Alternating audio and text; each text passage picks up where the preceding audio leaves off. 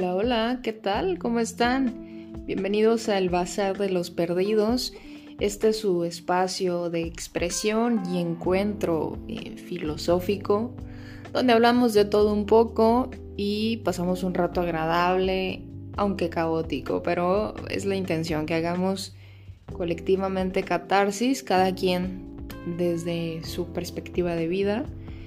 Y bueno, hoy estoy eh, bastante feliz de eh, guiarlos en este camino que tomaremos para hablar del tema del día. Es un nuevo episodio, una nueva oportunidad de profundizar por gusto, por puro ocio, en cosas que nos competen más de lo que creemos. Hoy hablaremos acerca de la familia, específicamente en el punto en donde eh, solemos llamarles a los familiares tóxicos o incómodos. Creo que todos hemos tenido en algún momento pues un familiar incómodo y con familiar puede ser un primo, un tío, puede ser la mamá, puede ser una hermana, sin fin de posibilidades de sentirnos incómodos con la presencia de alguien. Y hablaremos de la familia en un sentido bastante atemporal, diría yo, porque el concepto de la familia es mm, de lo más antiguo que tenemos, pese a que nuestros inicios de socializar como seres racionales éramos un poco solitarios, pero siempre eh, había un vínculo que necesitábamos mantener para subsistir. Y por supuesto que más de dos personas, pues ya cuenta como una familia, ¿no? Estamos hablando en este caso particular de la familia de sangre, la familia que eh, nos da la bienvenida a este mundo y que nos educa. Eh, respecto a esto, podemos preguntarnos qué es lo que se ha dicho sobre la familia en la filosofía. Pues bueno, hay un sinfín de filósofos que abordaron este tema, pero cabe señalar que hay un número muy, muy reducido que profundizó en ello, en el tema de la familia. Porque eh, los filósofos les ha costado tanto trabajo expandirse cuando les preguntan sobre la familia. Si bien puede ser eh, una pregunta con tintes quizás psicológicos, eh, es curioso y creo que también bastante apropiado que lo hablemos.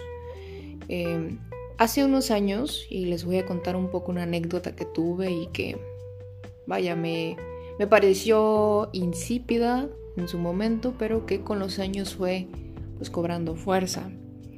Hace unos años, cuando yo todavía era estudiante de la carrera de filosofía, digo, lo sigo siendo, pero ya no voy a un salón de clases, mm, me encontré con una psicóloga, era una psicóloga joven, y ella me habló acerca de los desórdenes mentales que los filósofos teníamos.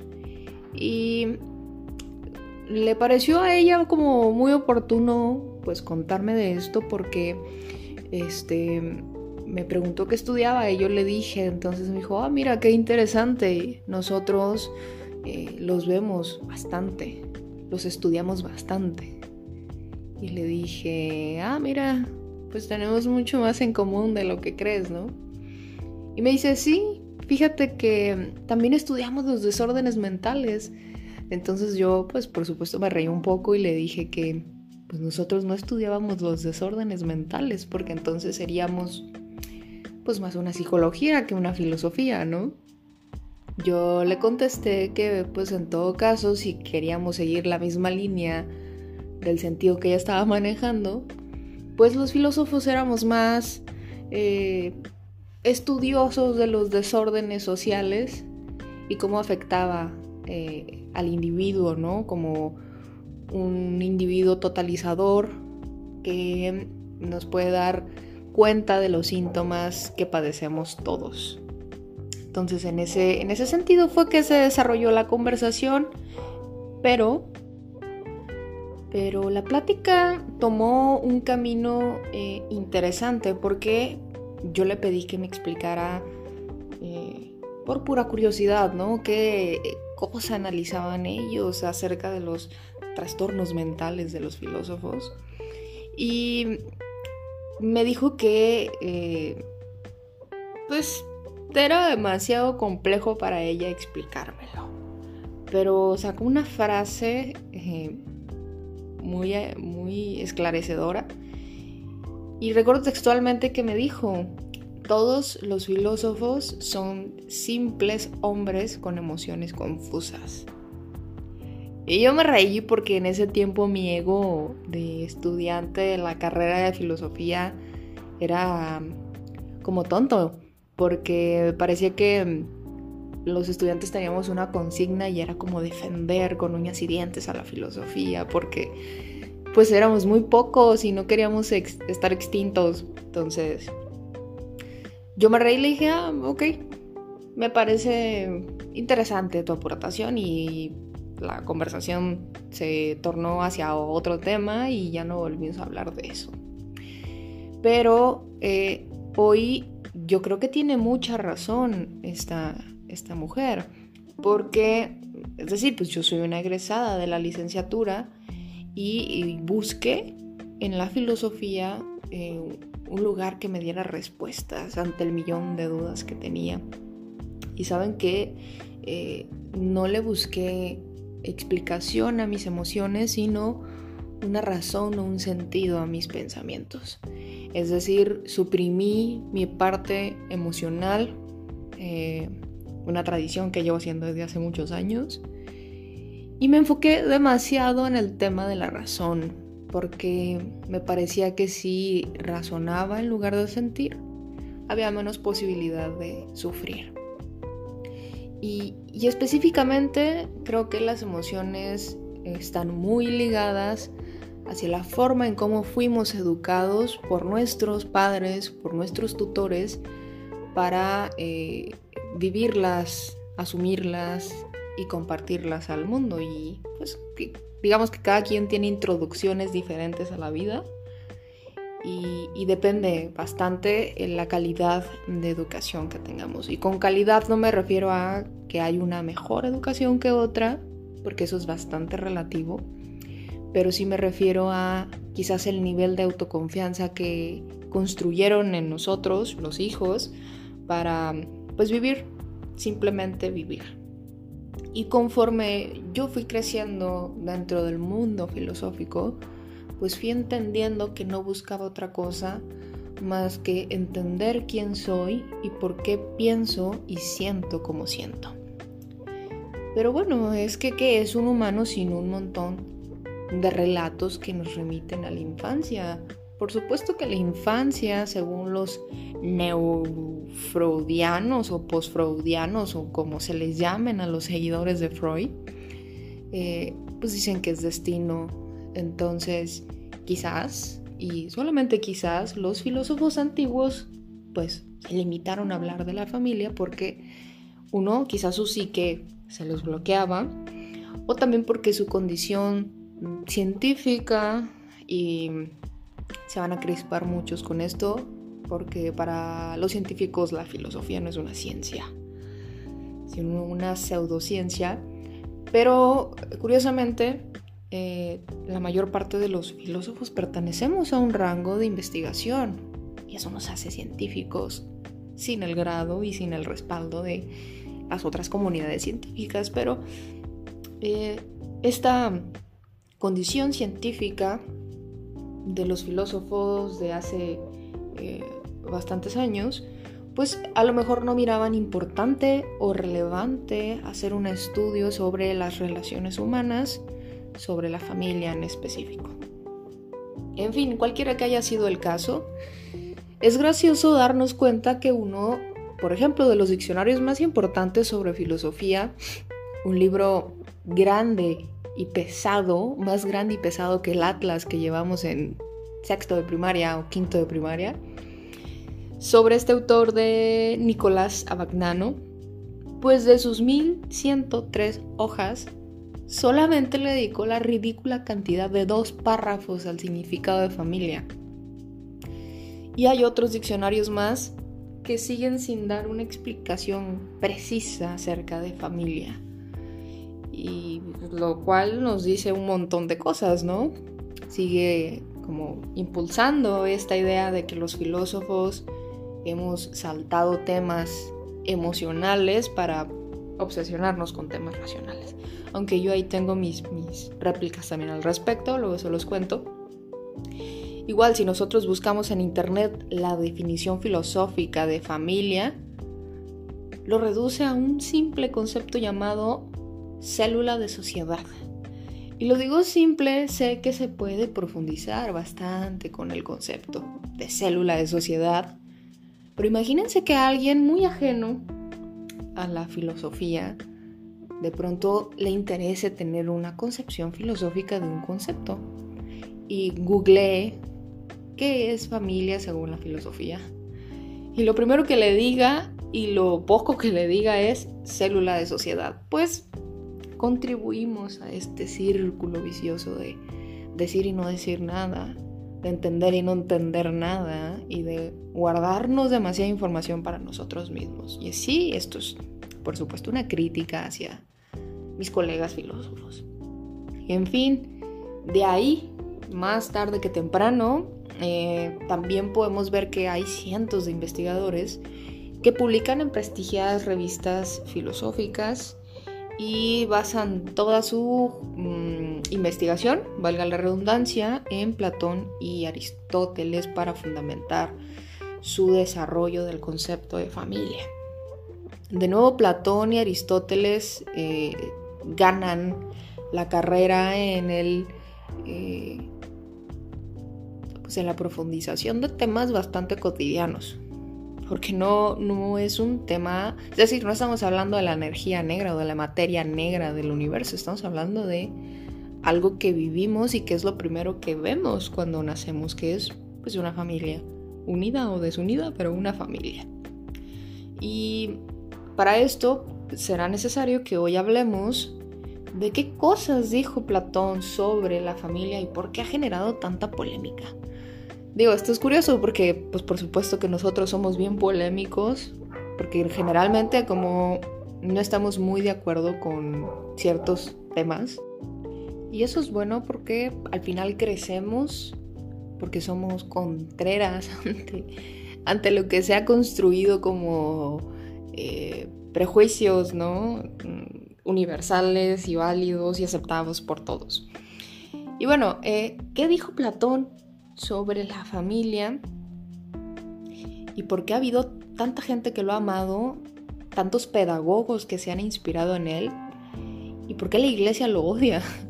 hay, hay varias rupturas que hace Platón de una manera mm, pulcra como él lo suele hacer eh, e incisiva que les voy a, a, platicar un poco. De hecho, tengo aquí un extracto de el texto o el diálogo de Platón sobre la República, eh, específicamente el libro 5, que dice lo siguiente, y les voy a leer un poco. Serán una familia solo de nombre o en todas sus acciones serán fieles al nombre. Por ejemplo, en el uso de la palabra padre, se cuidará a un padre implícito y la reverencia filial y el deber y la obediencia a él que ordena la ley y se debe considerar al infractor de estos deberes como una persona impia e injusta que probablemente no recibirá mucho bien de mano de Dios o del hombre? ¿Serán estas o no las tensiones que los niños escucharán repetidas ocasiones en sus oídos por todos los ciudadanos acerca de aquellos que se sienten intimidados con ellos para ser padres y el resto de sus parientes? Estos, dijo, y ninguno otro, ¿por qué? ¿Qué puede ser más ridículo que pronunciar los nombres de los lazos familiares solo con los labios y no actuar en espíritu de ellos? Se los voy a traducir, por supuesto, porque Platón tiene una característica de redacción y sobre todo de traducción bastante compleja.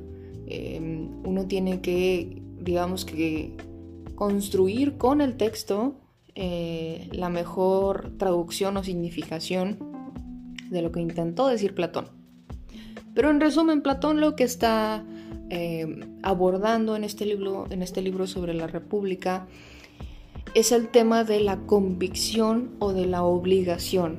Para Platón es mejor y superior que las cosas se hagan por convicción y no por obligación.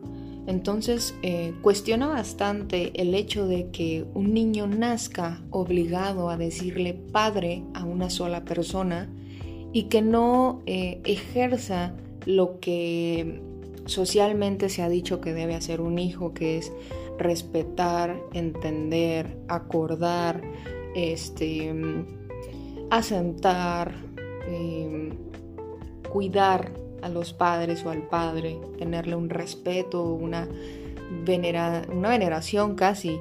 Y, bueno, Platón pregunta, ¿no es esto algo impositorio? ¿No es esto algo que se sale de la propia voluntad humana?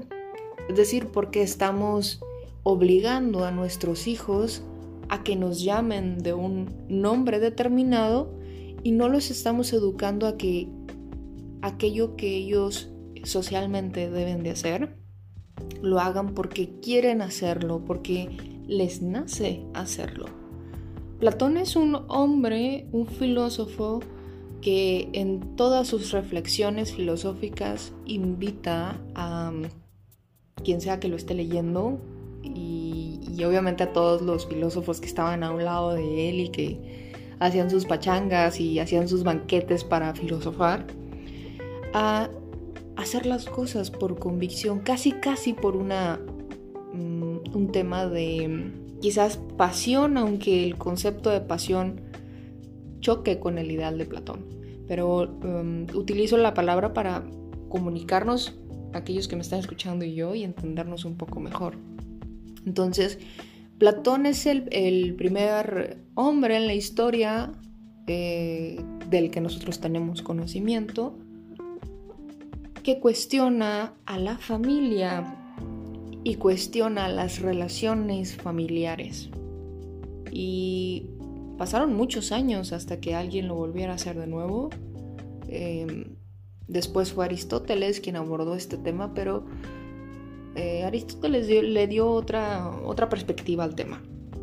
Pero Platón siento que em, en su sentimentalismo por apegarse a la razón, casi casi a un deber ser kantiano, em, hace estas preguntas y cuestiona las estructuras sociales y familiares para liberar a las personas del yugo al que somos sometidos desde pequeños, desde niños.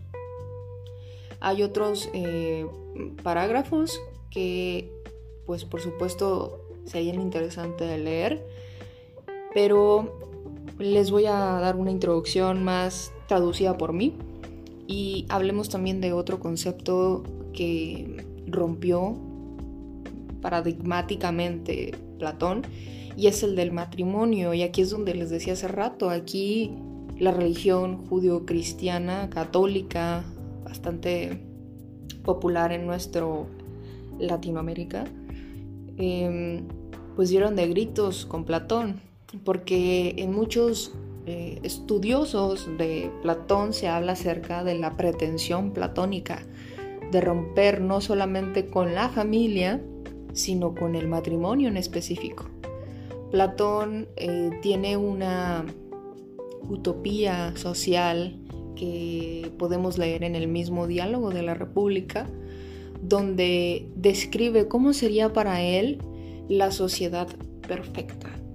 Y mm, es un tema que se ha debatido no solamente en la filosofía, sino en, en las ciencias de la educación, en la psicología, la antropología, en un montón de eh, ciencias y disciplinas que mm, tratan de entender el porqué de la sociedad. Y es que Platón decía que era bien conveniente que cuando una persona o un niño naciera, no conociera a sus padres, que fuera criado por la sociedad en general y aprendiera a ser una persona de bien y cuidar y respetar a todos por igual. Platón comentaba que si esto sucedía, si había como una especie de guardería, quizás con ciertas madres preparadas física y mentalmente para cuidar a los niños, pues era eh, una introducción satisfactoria a la sociedad y, estaríamos preparando personas con un sentido de servir eh, muy diferente al que estamos acostumbrados, porque no habría ningún coto de poder, porque no había ningún sentido de exclusividad, porque no habría eh, nada en el sentido como de propiedad privada que nos hiciera enclaustrarnos en un espacio. De hecho, sería todo lo contrario. Em, el niño crecería o la niña crecería amada y querida y protegida y educada por todos, por todos los que, por supuesto, tendrían que hacer como una especie de casting para pertenecer a, este rango de educadores y de cuidadores.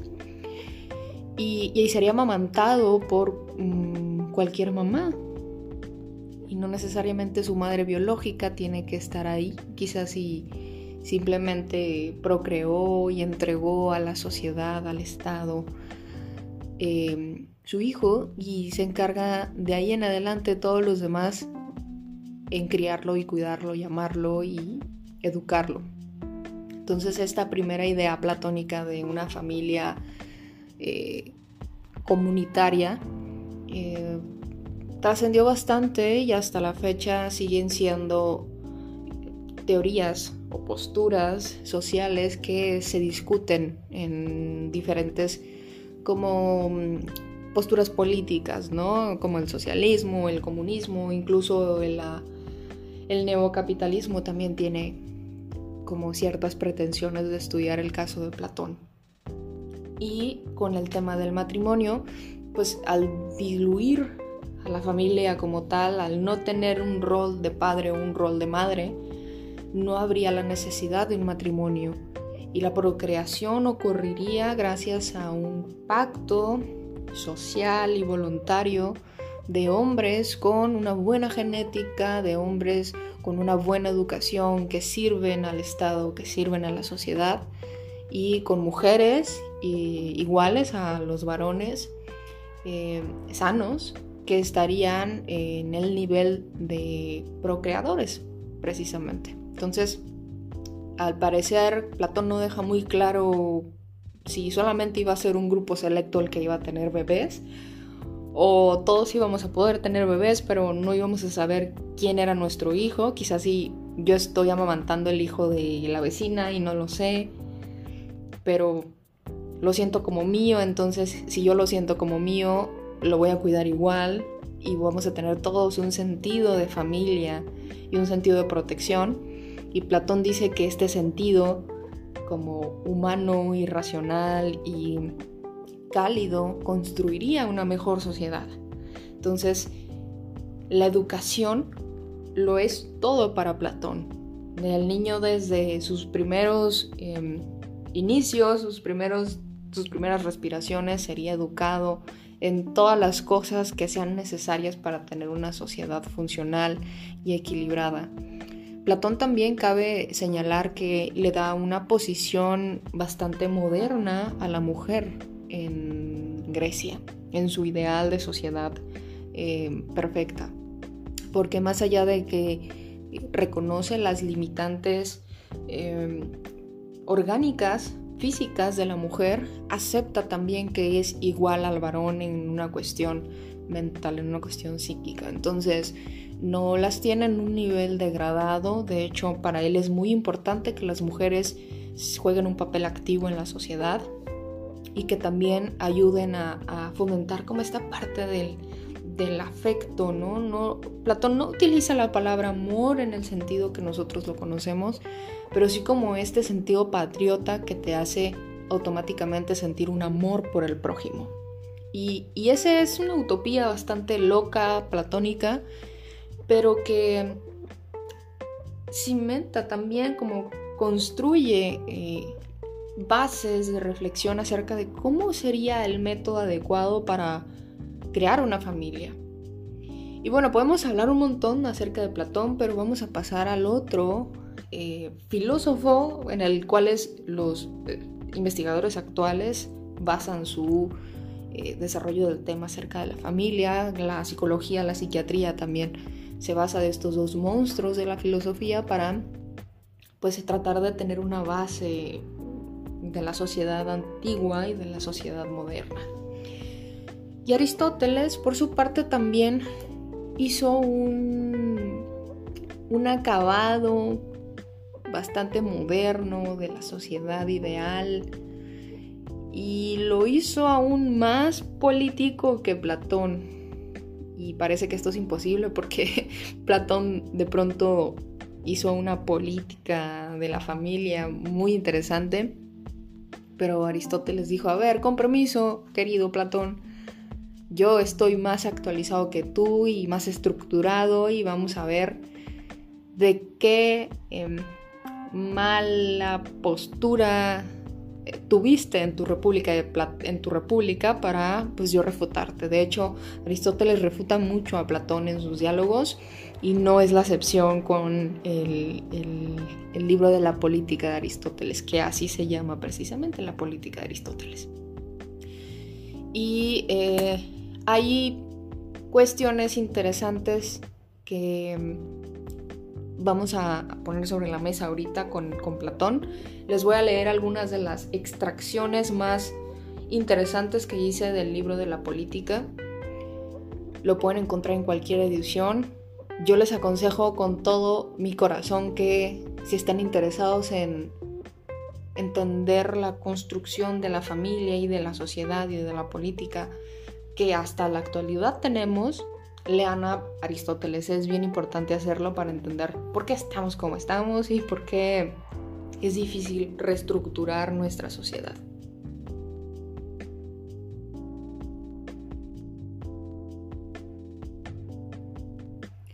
Del texto de la política hay una serie de frases que me encantan y que a diferencia de Platón son mucho más claras y menos rebuscadas. Eh, la primera frase que tengo por acá es la familia eh, es un pequeño estado. Em, los individuos que componen al pueblo han mamado la leche de la familia. El estado es un hecho natural y el hombre es un ser naturalmente sociable. El estado está naturalmente sobre la familia y sobre cada individuo, porque el todo es necesariamente mayor que las partes.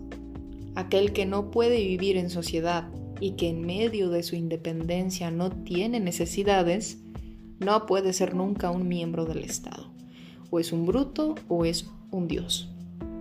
Se manda a la mujer y a los hijos como seres igualmente libres pero sometidos, sin embargo a una autoridad diferente que es republicana respecto a la primera y regia respecto a la segunda.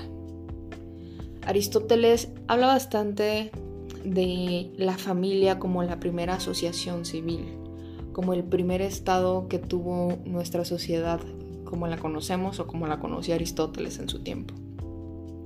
En ese sentido, eh, es fundamental que el Estado mantenga una especie de supervisión en cuanto a las herramientas que le da a las familias para construir una especie de legado, porque para Aristóteles el Estado no es más que un montón de partes que por supuesto están fragmentadas y que cada fragmento es una familia en particular. Entonces, siguiendo esta lógica aristotélica, nuestro estado es la medida de la calidad de familia que tenemos individualmente. Es decir, si nuestra comunidad está compuesta por la mayor parte de la familia que es eh, ignorante, es decir, que no tiene educación y que es de escasos recursos, pues por supuesto que ese cúmulo de familias de nuestra comunidad forma nuestro estado y nuestro estado está caracterizado por estas eh, peculiaridades de las familias individuales. Por eso es que para Aristóteles es eh, fundamental que las familias tengan las herramientas adecuadas para construir cada quien desde su posición, desde su, em, digamos que, eh, estadio de poder y de educación, una familia con mejor calidad. Aunque esto, insisto, es muy relativo. Por eso es que Platón eh, no habla en un sentido tan político como sí lo habla Aristóteles, porque al parecer Platón hace más un intento de hacer común incluso el, propio sentimiento de los hijos, y Aristóteles no lo ve en este sentido como romántico. Es más un hombre que está pensando en la construcción social a partir de la participación de los actores de las familias eh, que coexisten en un mismo lugar. Y él, Aristóteles, empieza a introducir, eh, quizás ingenuamente, y que nos va a sonar muy familiar, el concepto de la propiedad privada. Con Aristóteles se empieza a esbozar o empieza a ser como efervescencia el capitalismo. Porque para Aristóteles es bien importante que los hombres, hombres y mujeres de la polis, es decir, de la sociedad, tengan su terrenito, tengan su espacio de convivencia, su espacio privado propio para tener una educación correcta de sus hijos. Y Aristóteles, recordemos que es un gran... ¿Cómo lo puedo mencionar para que no se escuche como si estuviera en contra de Aristóteles? Vaya, Aristóteles es uno de los filósofos que normalizó la esclavitud, porque para esos tiempos la esclavitud era una cuestión normal, ¿no? Entonces, en sus em, descripciones de la familia, menciona como un elemento o como una herramienta al esclavo. Es decir, Aristóteles también dice que las familias, aparte de su propiedad privada, necesitan hacer un uso correcto de sus esclavos porque los esclavos sirven para construir una mejor familia. Y traspolándolo en un sentido más general, pues los esclavos sirven para construir un mejor Estado. En ese punto ha habido muchas críticas a Aristóteles, pero recordemos que Aristóteles es un hombre de su época, es decir, eh, no podemos juzgarlo por nuestro tiempo y desde nuestro tiempo. Nosotros vivimos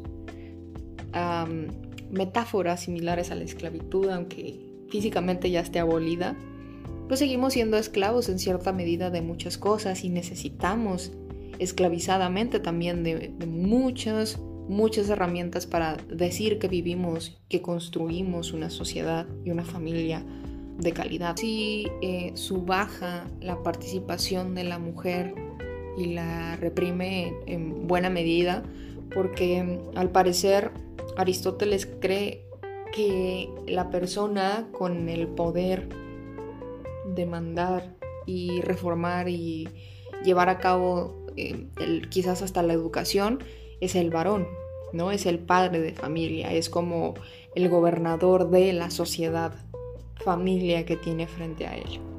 Y la mujer es más como la administradora, la primera educadora infantil de los niños, pero no continúa alimentando ni la educación ni sigue tomando decisiones en la familia. Esto ya de una edad determinada le corresponde al varón introducir a sus hijos al mundo social.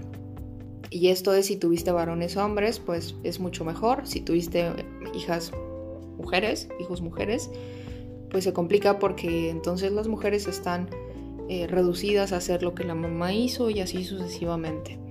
Y esto es algo pues bastante efectivo para Aristóteles porque es como eh, logramos hacer una sociedad funcional. Y hay también otras características que mm, hablan mucho acerca de em, cómo podemos entender la sociedad actual y hay esta frase que a mí me encanta bastante Aristóteles que dice que los individuos han mamado la leche de la familia porque vemos esta conjugación constante de Aristóteles de hablar del todo y de las partes.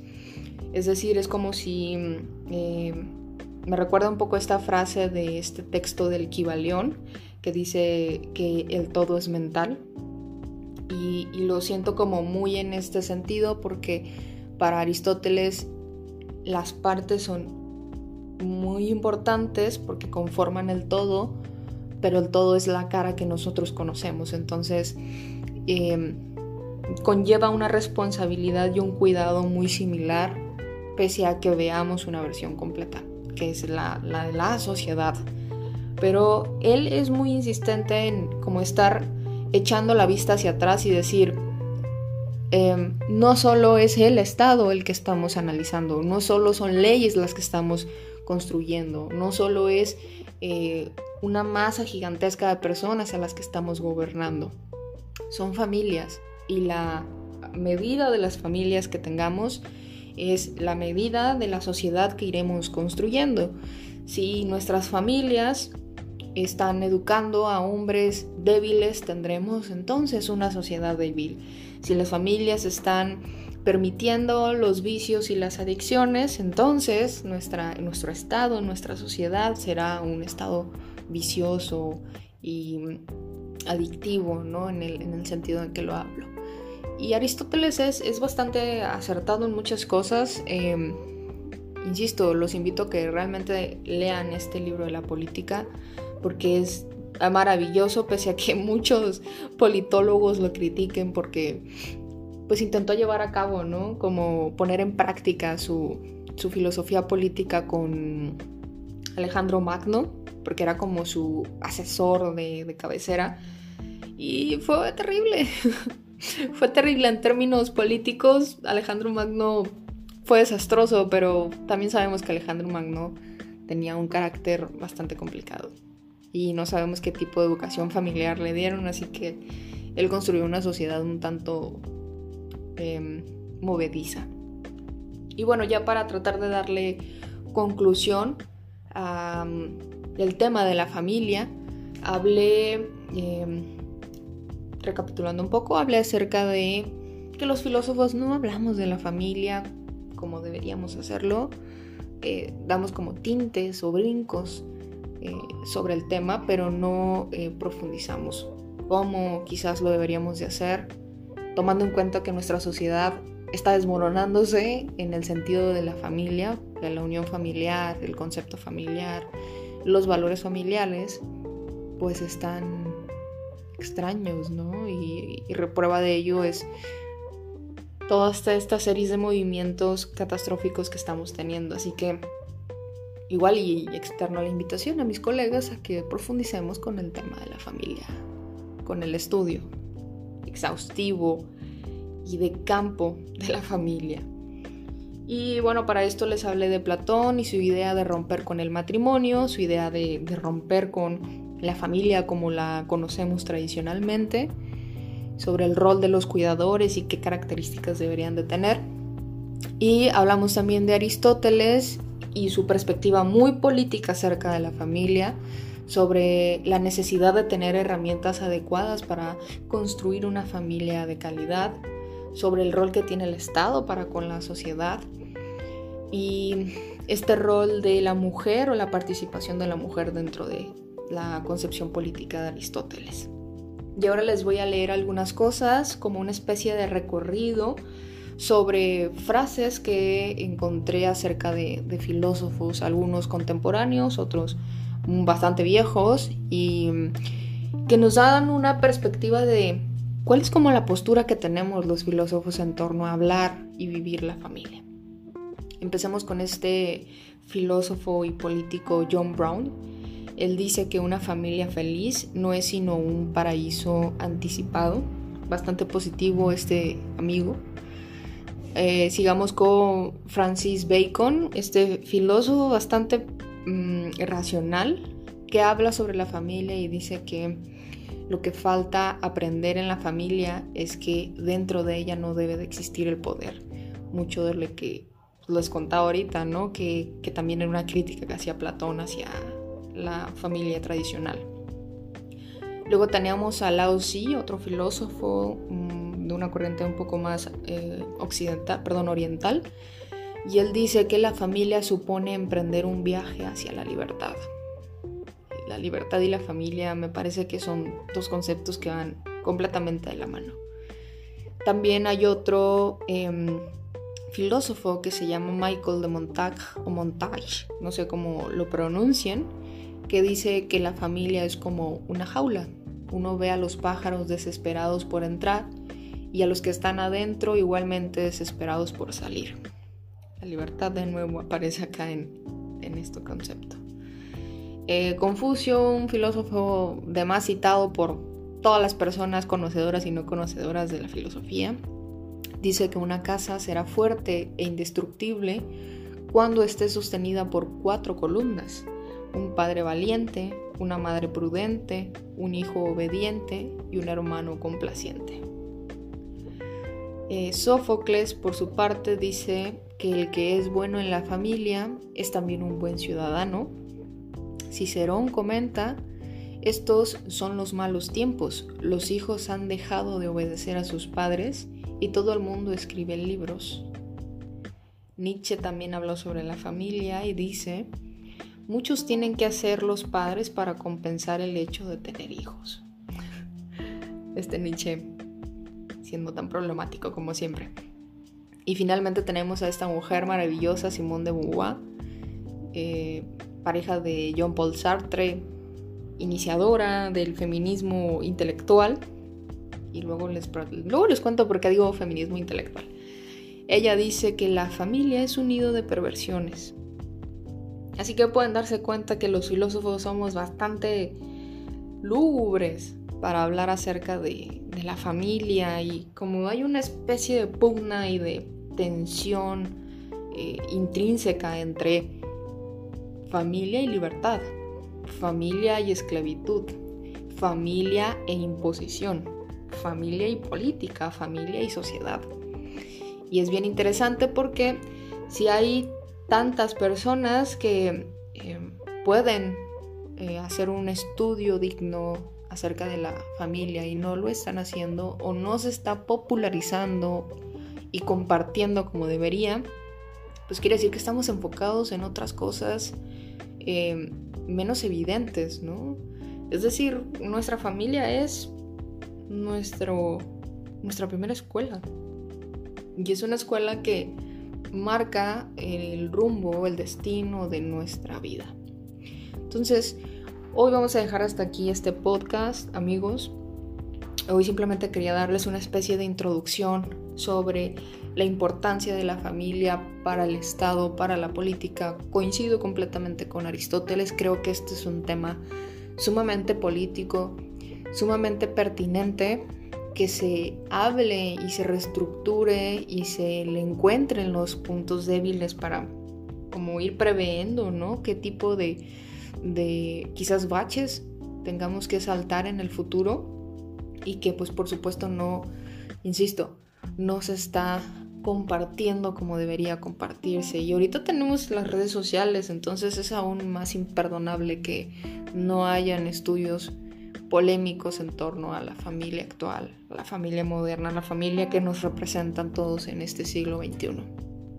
Pero bueno, estaremos dándole continuidad al tema en un siguiente eh, episodio y ya les hablaré más acerca de mi perspectiva sobre la familia.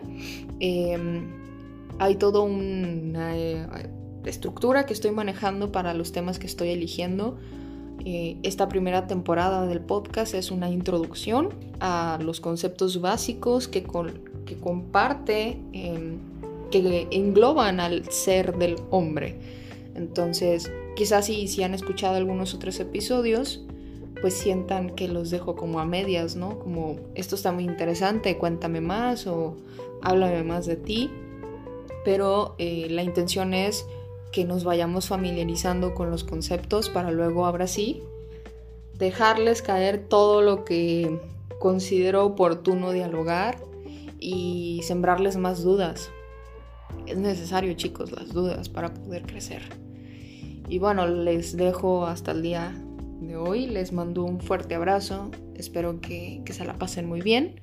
Que me hagan saber si les gustó el podcast en mis redes sociales personales Michelle Campoy y en las del Bazar de los Perdidos, tal cual lo pueden encontrar. Un mensaje, eh, un comentario y verán que les tomaré la palabra con el tema que me propongan. Hasta la próxima, cuídense.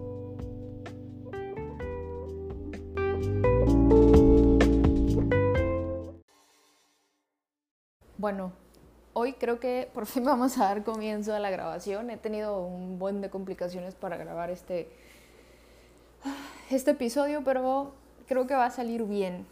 Y nada, pues bienvenidos al Bazar de los Perdidos.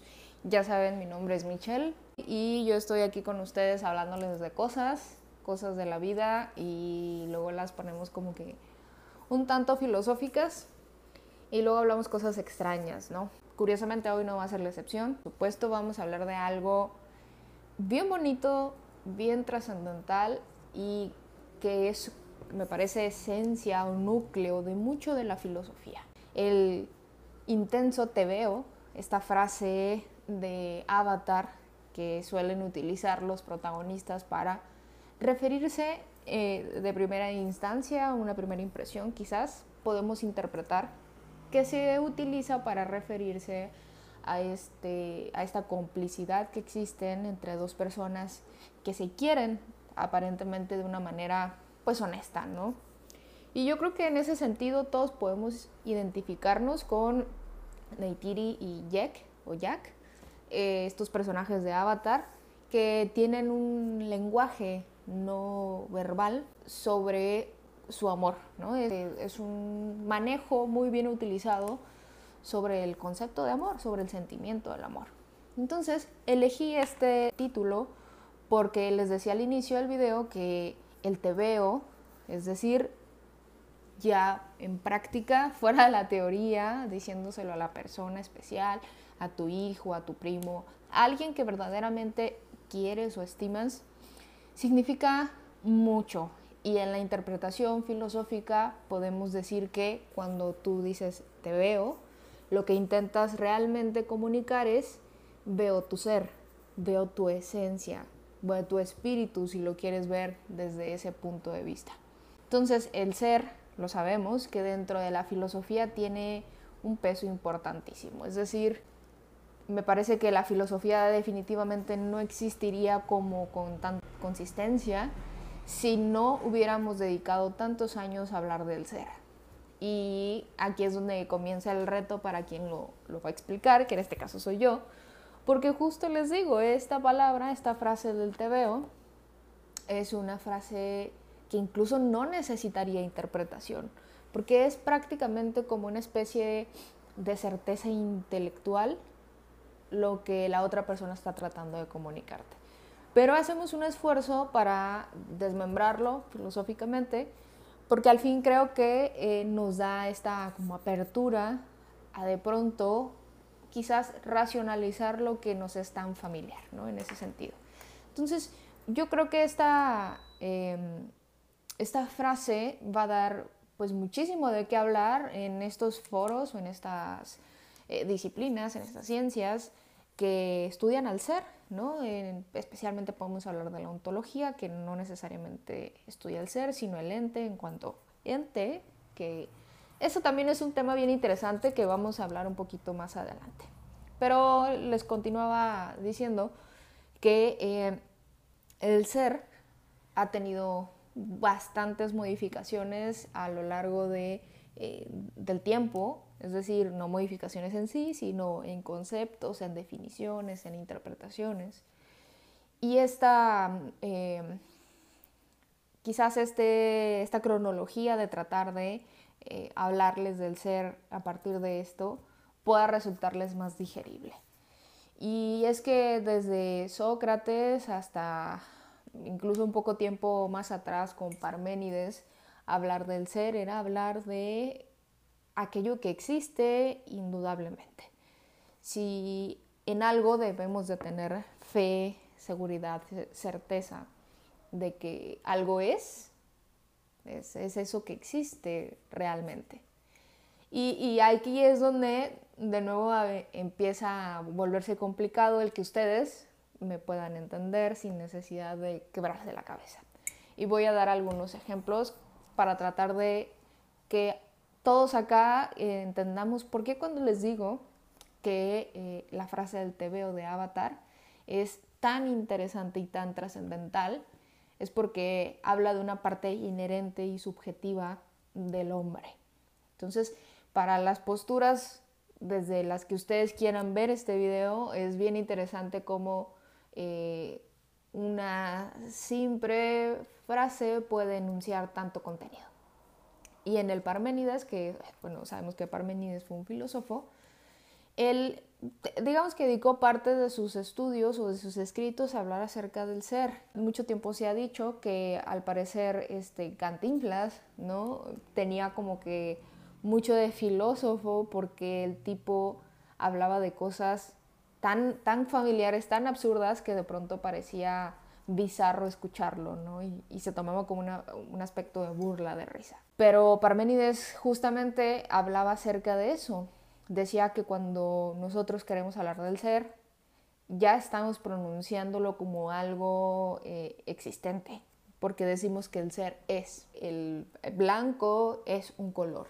La luz tiene luminosidad. ¿Saben? Como verbalmente podemos de pronto eh, estar dando cuenta de el significado y la importancia del ser en nuestra vida.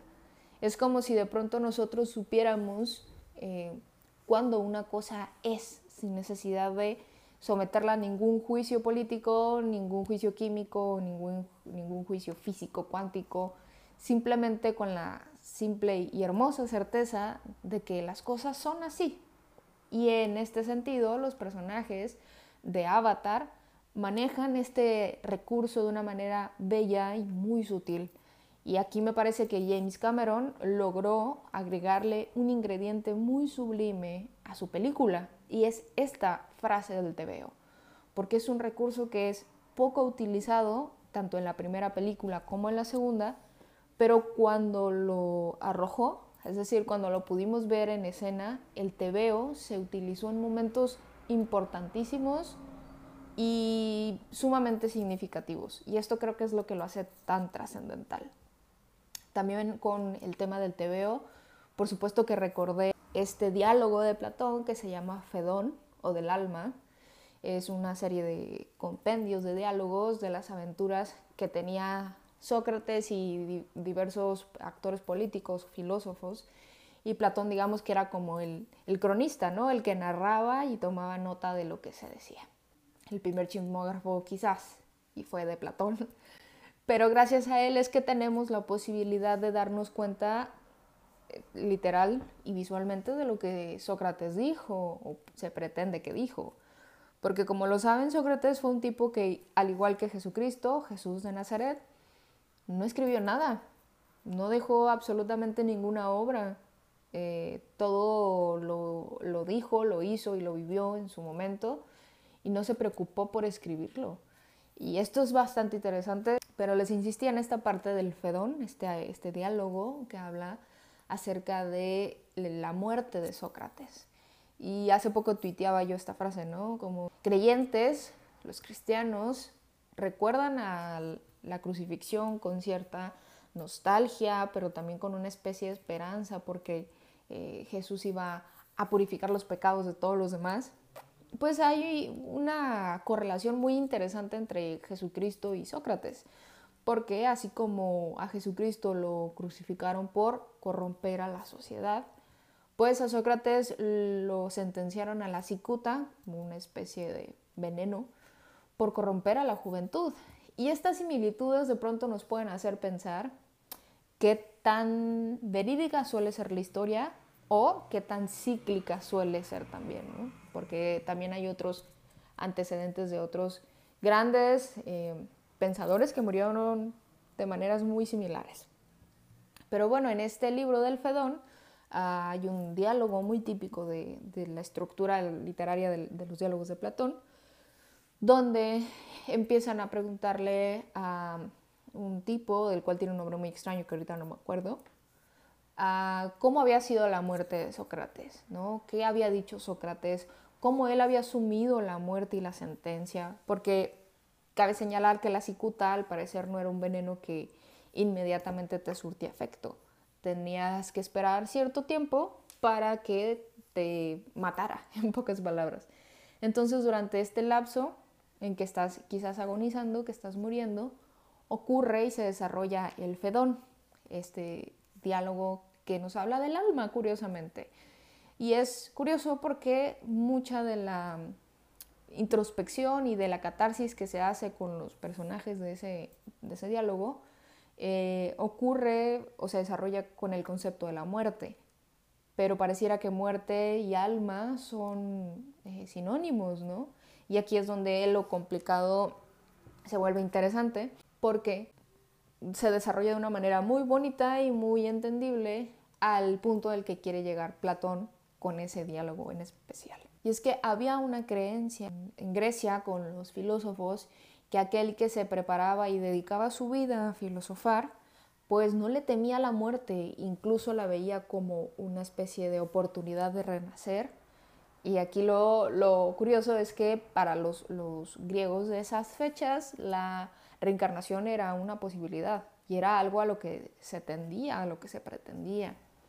Pero que por supuesto aquí entra esta cualidad un tanto esquizofrénica de mi amigo Platón, porque entonces él empieza a describir que eh, pareciera que vivimos como una especie de, mundos paralelos en donde la Tierra, una versión de la Tierra es lo material y otra versión de, eh, de una Tierra más subjetiva es donde están los conceptos. Y entonces cuando Sócrates empieza a contar en voz de los demás eh, espectadores que él no siente miedo por morir, que incluso siente que es como una especie de ciclo necesario para renacer, ¿no? para reencarnar en otras personas. Aquí también cabe señalar que no cualquier persona regresaba en otra persona. Es decir, si yo tenía ciertas conductas, como aluciendo un poco a esta característica de Anubis, este dios egipcio que pues eh, una balanza, ¿no? Si eh, fuiste justo, tenías un alma buena y de, en eso se basaban para saber si tú ibas a ir a, a una parte buena o te ibas a la vez. Entonces también en Sócrates hay esta especie de, de idea desarrollada en donde es necesario la muerte para poder renacer siempre y cuando tú te hayas, digamos que, comportado como un ciudadano honesto, ejemplar, que se haya cultivado, que haya pensado en quién es y que haya cuidado sus acciones, pues entonces tú tienes esa posibilidad de reencarnar como otro humano. Eh, y luego se pone muy misógeno esto porque, es decir, no solamente tienes la posibilidad de encarnar en un humano, sino que de acuerdo a tu comportamiento, puedes nacer hombre, que eso es como que tuviste una vida anterior perfecta, honrada, moral, ética. Y por otro lado, si reencarnas como una mujer, pues no te portaste tan bien, ¿no? Según Platón y, sus amigos. Entonces, si tú de, plano te volvías a portar mal, pues reencarnabas como eh, un animal. Y así sucesivamente hasta que prácticamente, si eras un tipo muy nefasto, seguramente ni siquiera tenías la posibilidad de reencarnar.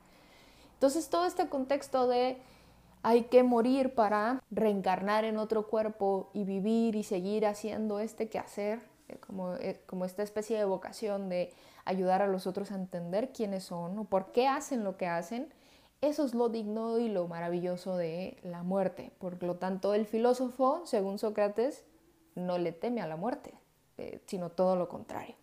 Además, hay un segundo elemento bien importante dentro de este diálogo del Fedón que relaciona estrechísimamente con la frase del tebeo de Avatar. Es esta parte en donde se utiliza el concepto de reminiscencia.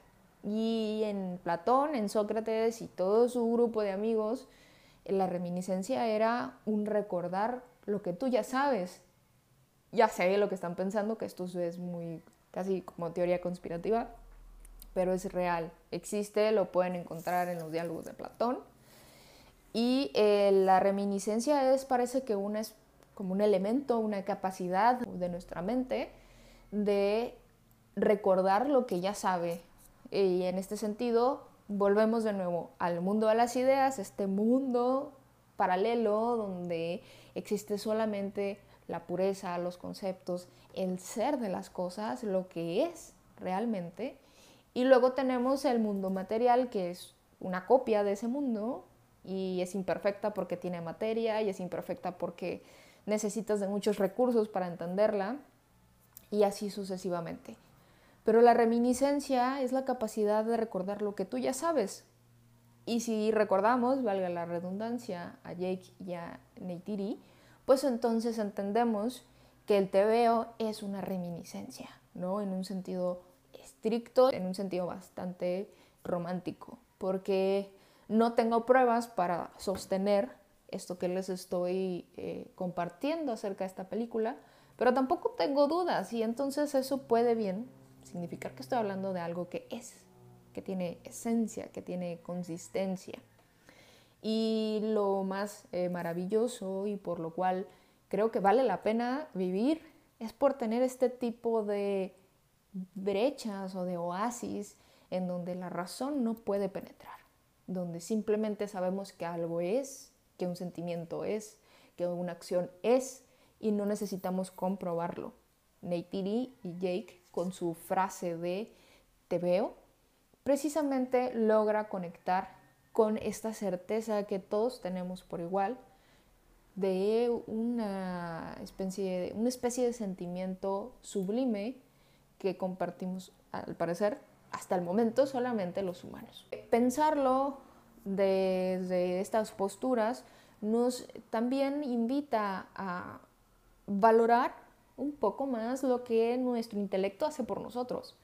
Y el cerebro, la mente, la conciencia y sus demás capas son más inteligentes y más trascendentales y espirituales de lo que creemos. Y con esto me refiero a que no somos una especie mínima. Realmente hemos evolucionado porque hemos conseguido establecer estos lenguajes y ahorita con las redes sociales conseguimos globalizarlo. Y lo que está loca está diciendo quizás, tú lo entiendes y lo entienden otras personas. Y entonces no parece tan loca la idea de Jacobo Greenberg, este psicólogo, este doctor, que sabemos que interactuó con una chamán, con una curandera que aliviaba cualquier enfermedad. Y Jacobo Greenberg tiene una teoría sustentada, curiosamente científica, acerca de que todos somos uno.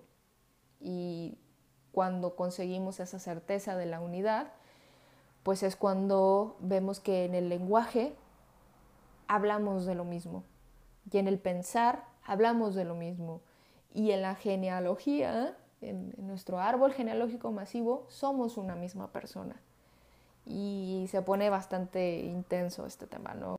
Hoy el tema queda hasta aquí. Gracias por, por verme. Recuerden que eh, es el Bazar de los Perdidos. Estamos en todas las redes sociales, nos pueden buscar, nos pueden ver. Tenemos otros episodios y esperamos que disfruten este bonus podcast eh, y que les remueva las ganas de volver a ver Avatar. Y cuando escuchen de nuevo esta frase del te veo y resiembre en ustedes la sensación de que entiendes lo que está diciendo inexplicablemente, se acuerdan de este video y me dejen un comentario y pues por supuesto lo podemos hablar en otro momento. Nos vemos hasta la próxima.